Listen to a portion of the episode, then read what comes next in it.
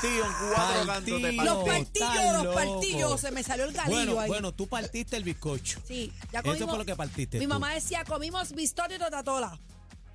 Así decía. Bueno, Bebé se ha dice metido, mi mamá. bebé se ha metido es un poco cuatro azúcar. pedazos de bizcocho que Se hoy el comió la corona. Yo me he metido media reina, ¿sabes? Mira, Ya se lo que le la falta es la corona. ¿Te gustó el bizcocho, verdad? Me encantó.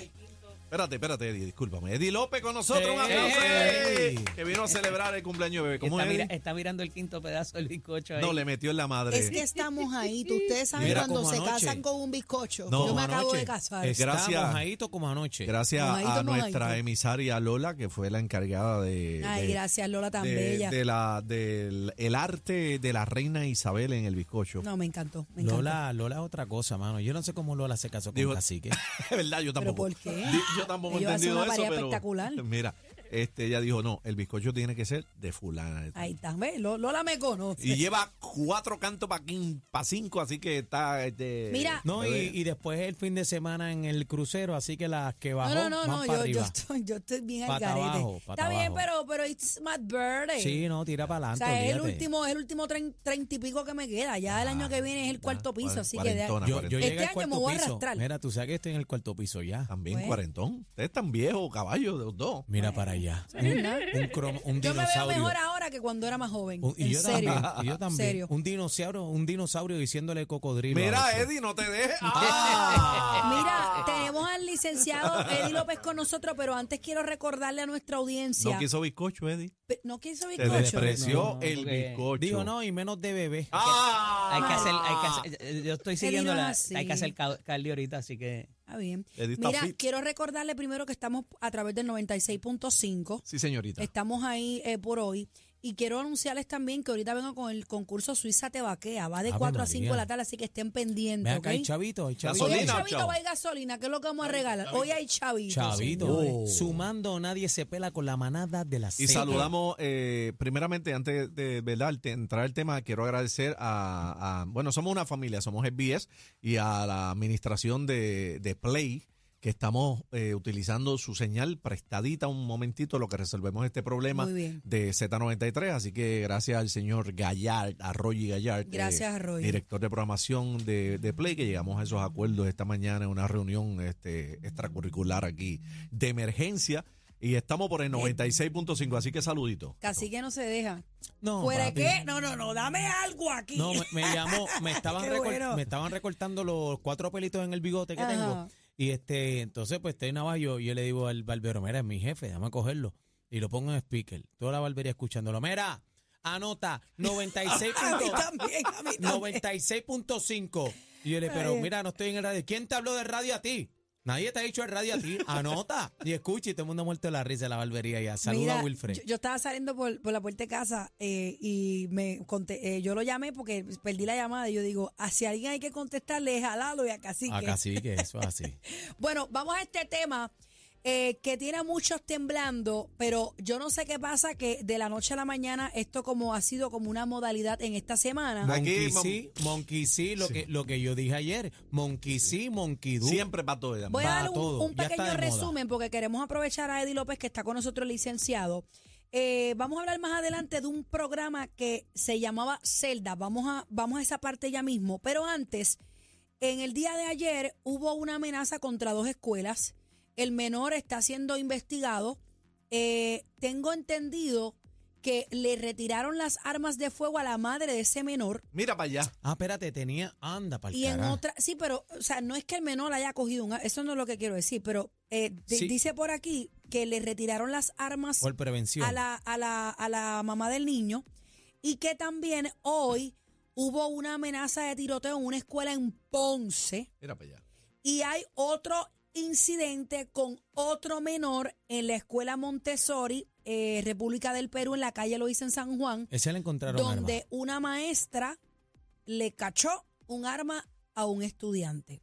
Ah, pues eso, de, eso debe de Ese- verdura. De ese es de verdura. te faltó el de el room de la, de la Universidad de Mayagüez que hubo una amenaza de bomba. De, de bomba, bomba. también. También. Qué Eddie, bien ¿Qué vamos. es lo que está pasando aquí? Alguien no quiere coger clase, vamos a empezar por ahí. Pero el incidente original, que fue el del día de ayer, es mucho más serio. Y les tengo que decir que tuve que hacer un poquito de research porque hay muchas inconsistencias en lo que pudiera ser el futuro de este caso. para inclusive pre- prevenir que esto vuelva a ocurrir. Y me refiero porque, como ustedes muy bien dicen hoy, eh, esto va a seguir teniendo un tipo de recurrencia que tiene que ver con el asunto de que, eh, pues, como a este no le pasó nada, o quizás parece que no le pasó nada, pues entonces vamos a hacerlo nosotros también, porque eso es, eso es lo que está cool, eso es lo que está ahí. Ahí Y es. más aún con lo que hemos visto en los incidentes en Estados Unidos, en universidades y escuelas públicas. Eh, eh, oiga, los colegios no están exentos, by the way, de que esto ocurra tampoco. Y, y lo que digo es que esto se trata de que de la manera en que ocurre, ¿verdad? Para no extenderme mucho, eh, se coge una información en, un, en dos aparatos eh, de texto, ¿verdad? En dos teléfonos, donde un joven le envía el mensaje a otro estudiante eh, diciendo que aparentemente él se sentía incómodo con ciertas situaciones y que eso podía acarrar, eh, a- acarrear, Acarrear. acarrear un incidente violento. Y de ahí es que surge todo esto porque ese estudiante que recibe el mensaje se lo comunica a un maestro y el maestro es el que activa el protocolo en la escuela. El protocolo puede que no esté muy bien eh, enforzado tampoco, y lo hablaba ahorita un poquito con Bebé, porque se supone que tú esperes que llegue la policía y se, de alguna manera, se asegure el perímetro por si acaso hay alguien esperando afuera para llevar a cabo el incidente de violencia. Que sea Lo afuera que, y no lo adentro. que- eh, correcto, y lo que pasó fue es que pudo haber expuesto a más gente a ese incidente, de violencia, inclusive a los padres que venían a recoger. Gracias a Dios ¿verdad? no pasó nada. Y hay unos pasos que hay que seguir. Aquí lo que se trata es, y, y la, y quizás la dificultad para poder penalizar este acto de este joven, ¿verdad? Es que al tratarse de un menor, primero que nada, hay unos pasos que se tratan, un proceso administrativo dentro de la escuela que hay que hacerse antes de llegar al tribunal.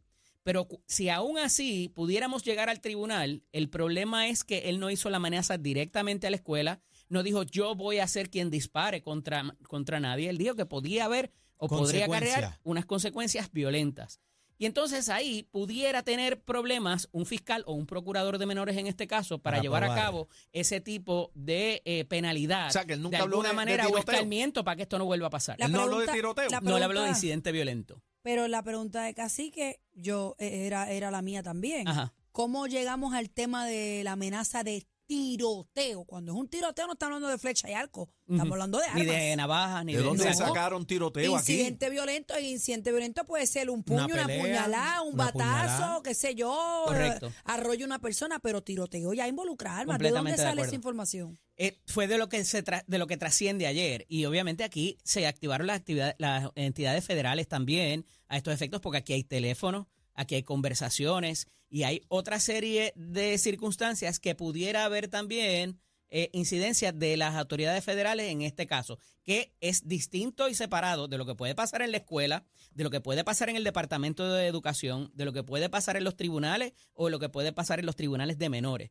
Están todas esas fases y todas esas vertientes, pero de lo, del, del, del research que he hecho, ¿verdad? De este caso, me parece que la tendrían bastante complicada para, para tener una penalidad oficial contra el menor que no sea que trabajarlo dentro del entorno escolar con los consejeros, con los sea, que trabajadores aquí no hay una sociales. falta no, no para pasó nada. No, no, No no, pasó no, para mí no se materializaría eso a menos que haya otra información que todavía no haya trascendido, ¿verdad? Bueno, pues es que Por este lo que se no sabe hasta ahora, no procedería un procedimiento penal, ya sea de menores o de adultos, sino que se trabajaría en la esfera, Pero, la pero, esfera de aún, la, de la pero, escuela. espérate, Daniel, an- antes que le haga la pregunta.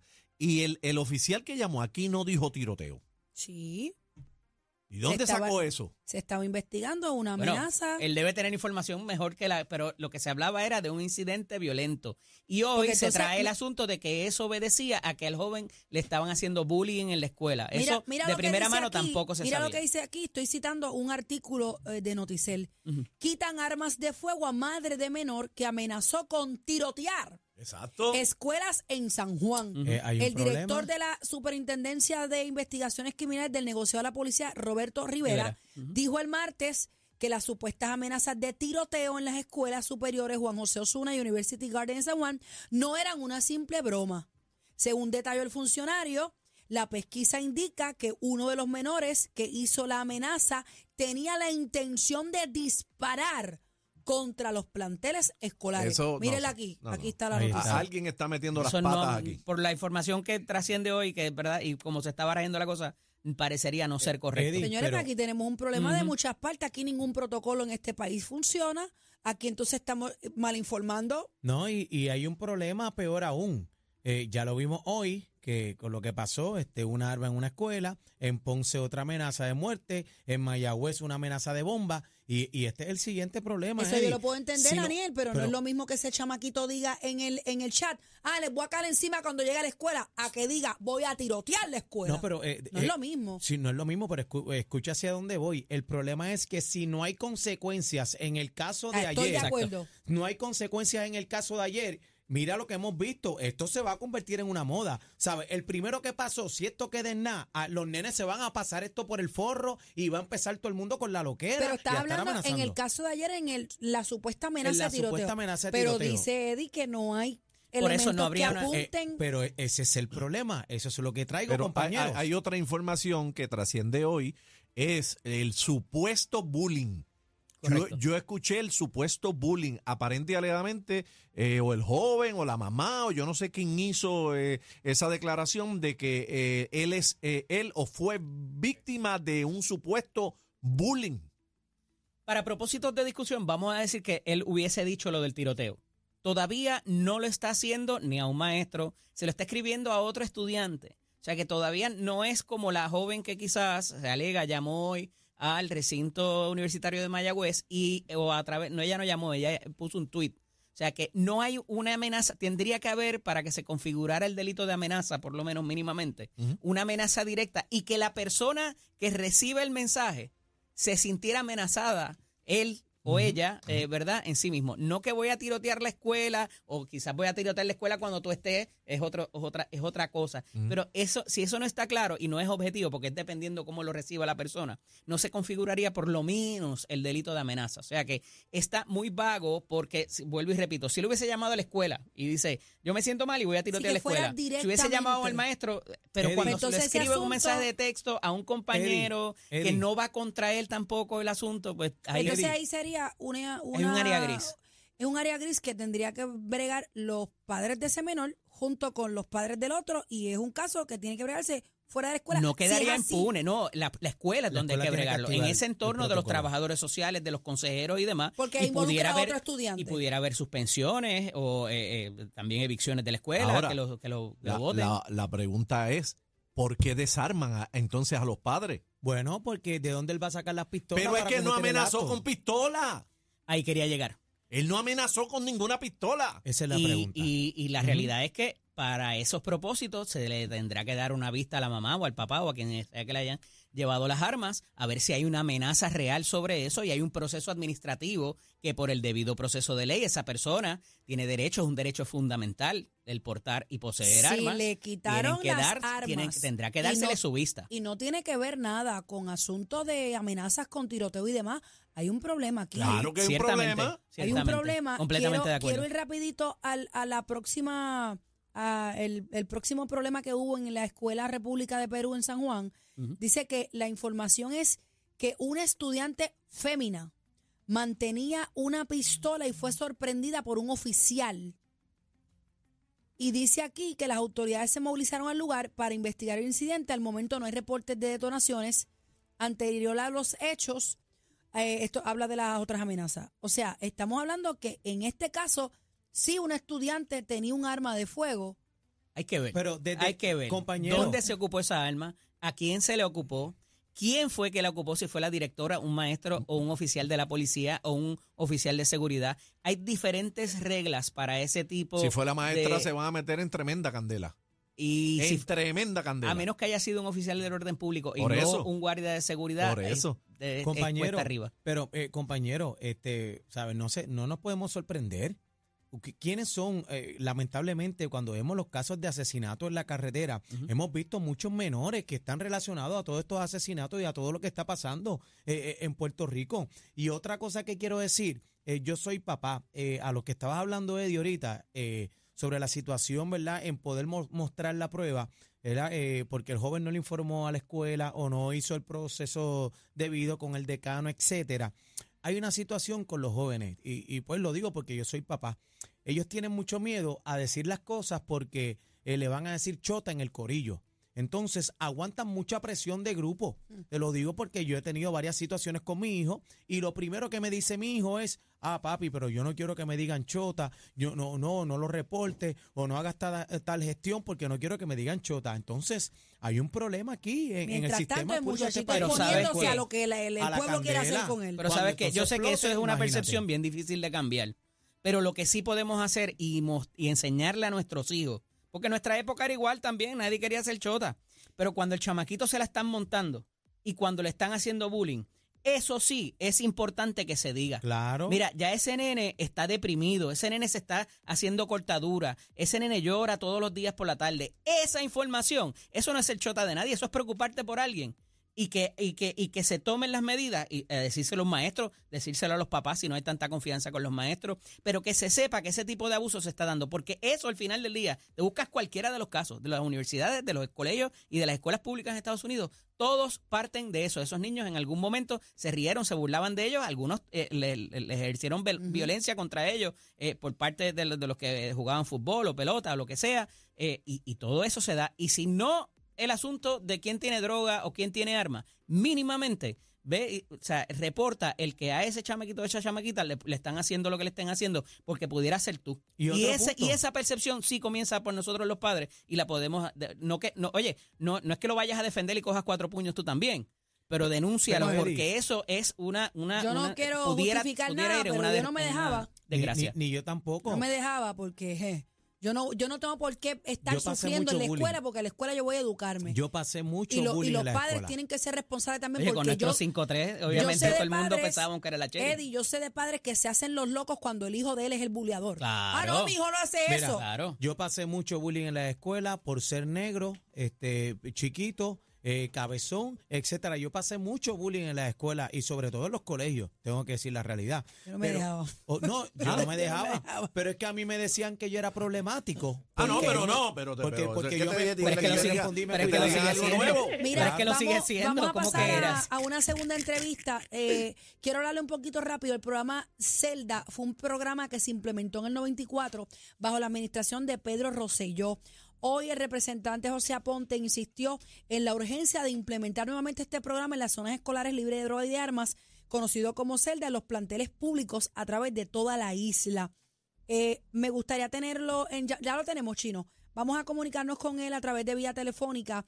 Eh, el representante, ¿dónde se me perdió aquí? Expresidente Eh, de la Cámara, José ahí Aponte está, Hernández. José Aponte Hernández. Bienvenido a la manada de la Z, José. Buenas tardes, presidente. Buenas tardes. Buenas, buenas tardes para todos ustedes, bebé. Muchas felicidades. Gracias, gracias. Y, y, y- y que haya más bizcocho. Bueno, ¡Eh! si usted viene por aquí, acabando. Si viene por aquí, tengo su cantito. Está Mira, aquí. tenemos tu cantito aquí. Yo, Aprovecha que Eddie, no quiso, Eddie no quiso bizcocho, cómetelo tú. Come, mira, cómete el cantito de Eddie, Aniel por acá. Representante. Se lo cedo con mucho gusto, presidente. Queremos hablar un poquito sobre esta nueva iniciativa del programa Celda. Esto se, eh, se puso para los años 90, yo lo recuerdo, cuando había un policía estatal en el portón de la escuela pública y ese guardia se encargaba de pararte para dónde es que tú vas, vete a la oficina, busca el permiso, si no llega tu papá no te puedes ir, a las 3 de la tarde los nenes dentro del portón. Yo recuerdo esa, esa seguridad que teníamos por lo menos en la escuela en el ramo pública allá en Country Club. Hábleme de, escolar, zona escolar libre de drogas y armas. yo la recuerdo. Por eso es que se llama celda. Eh, y el concepto es casualmente proveerle eh, seguridad en todo el sentido, en la mayoría, en la- lo más que se pueda, porque seguro en la vida es la muerte nada más, pero en todo lo que se pueda, proveer una seguridad en el plantel, en qué raya o en qué va la línea de seguridad, orientación a los estudiantes sobre el uso eh, y la eh, todo lo relacionado con drogas, con armas, eh, cuando se identificaba un estudiante que estaba eh, da- daba unos indicios, eh, se buscaba el trabajador social, habían unos guardias escolares, pero había, había existiendo una fuerza policíaca estatal más grande, pues hoy en día ha bajado muchísimo el número de policías estatales, pero en aquel momento, aún con la cantidad de policías estatales que existían, habían unos policías escolares, unos guardias escolares, asignado a cada escuela en el horario de escuela. Eh, y en esa combinación con el policía estatal, con el policía municipal, daban una mayor seguridad, prevención y educación a los estudiantes. Eh, pero tenemos que ser conscientes que no es justificar a nadie, es asumir responsabilidad todo el mundo. Y yo escuchaba el diálogo entre ustedes, eh, si hubo o no hubo la amenaza en el día de ayer, porque no la hizo contra la escuela, no la hizo contra un maestro, no la hizo contra un estudiante, pero de lo que ha trascendido y lo importante aquí es la investigación que se está haciendo, de lo que trascendió ayer, hubo un estudiante en el chat eh, donde estaban participando y enviando los mensajes que le toma un screenshot al mensaje y se lo envía a su papá preocupado por lo que hay ahí. Así que ese estudiante se sintió Amenazado. con una preocupación y tal vez amenazado también, porque si hay una situación de seguridad, de violencia en la escuela, eh, no dice ahí que va a ser contra uno nada más. Así que ese estudiante se sintió amenazado. Representante, lo interrumpo brevemente porque acaba de salir una, una notificación y esto lo estoy sacando de Jugando Pelotadura, su página oficial. Arrestan a padre de niño, ahora dice que es niño, que llevó pistola a la escuela. Eh, el joven tiene 12 años. Wow. Aparentemente llegó, llevó una pistola ilegal esta mañana a la escuela Montessori. El mismo pertenece al programa de educación especial y dijo a su maestra que pensó que era un juguete. El arma era de su padre y estaba cargada. Ay, Mire Dios qué peligro. O sea que ya no fue una nena, Wow. ahora es un nene. Aquí dice que ¡Qué es un niño locura! ¡Qué o sea que aparentemente el arma era de los papás. de su padre. Pero Bueno. ¿por qué lo arrestan? Hay que ver aquí. Bueno, Bueno, ver si tenía bueno, permiso. bueno, de no lo puede que tú- tener el de lo arma. que tú acabas de decir, bueno, lo- sí, pero arrestan al padre y de lo que tú acabas de leer, bebé, Ujú. eh, eh, era un alga, un arma ilegal. O sea, no, aparentemente no, por lo que leíste, Sí, no es estaba verdad. registrada. ¿Verdad? Lo dice aquí que era un arma ilegal. Y Ay, si el madre. niño dice, el arma es de mi papá, Ya está- pues ya está la contra el confesión. papá. Pues claro, Ay, Dios papá, mío. ¿qué hubo con esta arma? Eh, tú, tu nene, ¿qué es lo que tú vas a hacer? No, pues yo Representante, imagine usted que este joven le mostrara esa arma con su pensamiento que es de juguete a otro estudiante Que y se a saca un disparo. Imagínese Bebé, la, la, ay Dios bebé. mío, la tragedia. bebé, ¿cuántas noticias lamentables hemos escuchado en nuestras vidas? De un niño que en su casa encuentra un arma y jugando con su hermano, con Ujú. un primo, Lo con. Mata o se da un tiro. eh, le- eh, se da un tiro el mismo o mata a alguien. Yo Es recuerdo, lamentable. yo recuerdo una vez que no, no me acuerdo bajo qué administración fue, que propusieron eh, eh, hacer este screening, escanear la- la- en las Poner, escuelas, eh, detectores de detectores metales, de Detectores de metal. detectores de metal en las escuelas y se formó el revolú del diablo y nunca Y lo en hicieron. Estados Unidos ya los hay. Bueno, Ya los hay en Bueno, Estados Unidos. algunos estados. Hay una escuela en Estados pasa- Unidos, discúlpeme, hay una escuela en Estados Sí. Unidos donde tu mochila es transparente. Así tú tienes que entrar a la escuela con una mochila transparente. Dígame, Bueno, este aponte que usted dijo, lo que pasa es que lo que pasa es que inmediatamente surge eh, la reacción de me violan los derechos civiles, me violan esto, me violan lo otro. eh, ah, yo le puedo violar los derechos a los demás, pero eh, a mí me, me tocan, eh, yo brinco enseguida. Eh, es la, la situación de hasta dónde nosotros, cada uno de nosotros asume nuestra responsabilidad. Si somos responsables con nosotros mismos, pues vamos a tener una sociedad responsable. Pero si yo no soy responsable conmigo, porque yo soy el primero que le digo a mi hijo, en, la escuela nadie te puede regañar. A mí me llevaron a escuela en segundo grado que entré y mi madre, que en paz descanse, lo primero que me dijo fue, esa señora que está ahí es tu segunda mamá, porque tú vas a estar aquí en la escuela tanto tiempo como vas a estar en casa. Y si ella te regaña, yo te regaño. Y si ella te castiga, yo te castigo. Y si ella te da un cocotazo, yo te doy un cocotazo. Ahora, que es lo primero que le decimos a los hijos?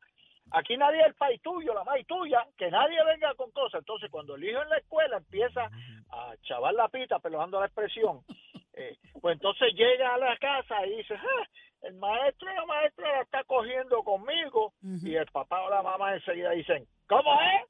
Yo voy para la escuela, Tienes porque eso no puede ser. Ese es el problema. Esa es la, esa es la dinámica. ¿Usted estaría, ¿Usted estaría de acuerdo que pusieran detectores de metal en las escuelas? Bueno, y siguiendo la, Así que no hay la para pregunta, tapar hoyos aquí, van a poner bueno, detectores en la pero escuela. ah, eh, lo que pasa, bebé, es que se está marcando un precedente. Sería genial. Se cogió una pistola Con detectores de en un metales, plantel ese, muchacho con detectores de metales no hubiera entrado a la escuela. Sería genial. Y pero si, ustedes y si le da con dispararle a alguien. vamos a la realidad. ¿Ustedes piensan que hay budget para eso aquí? Pero, pero el licenciado, departamento de educación, usted. el departamento de educación el, Verbalícelo, el licenciado. La, tiene, la como co- que no hay para la cabeza de abogado no es una contestación. Mira, el issue de, el issue de, y, y lo sabe el, el señor presidente, el, el issue de la seguridad siempre va a ir por encima de la seguridad del colectivo que los derechos individuales. Por eso tú no puedes entrar al choliseo eh, con armas, por eso tú no puedes ir a la corte con armas tampoco. Por eso en Ah, todos lados se más que la reservan el derecho a nom- admisión. a- a- ¿verdad? En, en ley, registradas con el debido permiso. Eh, el asunto de los detectores es son costosos, no, no son baratos. Y el asunto es también quién los va a operar y quién va a hacer ese cateo, quién está eh, eh, llevándolo a cabo y- todo ese tipo de, de situación. Eh, se- el asunto de lo de Zelda, tengo que decir que en un momento dado se trajo junto con la política de mano dura contra el crimen que estamos viendo en muchas instancias, eh, José lo sabe, los resultados ahora de una, de una eh, cultura punitiva sin rehabilitación y sin ningún tipo de grado de, de- de consejería y demás, que es a lo que se está llevando la, el- la- la situación ahora. Estamos en un estado de emergencia. otra- Estamos en un estado de emergencia y hay que tomar medidas de emergencia. Estoy de acuerdo. Pero hay otra combinación sobre la situación del el programa Celda y de la mano libre- eh, dura contra el crimen. Y lo que puede pensarse era punitivo. Simplemente se comenzó a desarrollar, hubo un cambio de administración y todo para el piso. Y entonces, eh, eh, mano afuera y todo por la libre, porque queremos demostrar eh, que aquello eran duros y nosotros somos bien lenientes. Y, y esa situación eh, va en contra de todos nosotros también eh, por la situación política partidista. Bueno, y se sacaron los policías de las escuelas para darle un guiso a alguien que tenía una compañía que metiera un guardia privado en cada escuela también. Ahí está. algo de eso. Esos son otros eso lo 20 dijiste pesos. Ah. Esos son otros 20 pesos. Tenemos- Claro que sí. Eh. Representante, gracias, gracias por estar con Un abrazo, nosotros. José. Eh, representante eh. Saludos, José. José Aponte Hernández. Eh, chicos, antes de concluir, me gustaría leer esto, eh, Eddie, porque mencionaste ahorita, ¿verdad? Que según la información que tenías, pues no se trataba de un tiroteo. Pero el periódico Primera Hora lanza esta noticia y dice que el adolescente tiene 14 años, eh, fue el que presuntamente originó los mensajes en un chat de, WhatsApp eh, que se aludía a una planificación de un tiroteo en las escuelas Osuna y University Garden, aceptó que pensó que era una víctima de bullying, pero dice que no obstante, al profundizar la entrevista, supuestamente admitió la idea le pasó por su mente. La entrevista fue en presencia de su progenitora en relación a estos mensajes amenazantes. Lo localizamos anoche, se entrevistó en presencia de su madre. Este indicó que se trataba de una prueba, aunque luego admitió que lo estaba pensando. Bueno, pero Sumamente de peligroso. pensarlo, pero de Qué chévere pensarlo a decirlo. a escribirlo. Qué chévere es cuando uno se asesora con los abogados. Que, sí, sí, todo cambió. Que, eh, Sí, no, tiene defíneme, razón. Eddie, nos tenemos que ir, pero defíneme a Lucía.